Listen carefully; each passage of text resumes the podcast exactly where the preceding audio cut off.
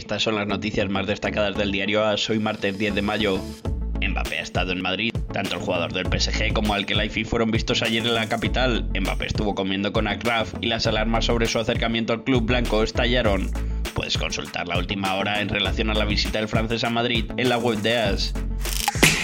En cuanto a lo más destacado del día, Haaland ficharía próximamente por el Manchester City. Según Athletic, el anuncio oficial del fichaje del conjunto Citizen por el noruego sería inminente. Adeyemi sería su sustituto en el Borussia Dortmund.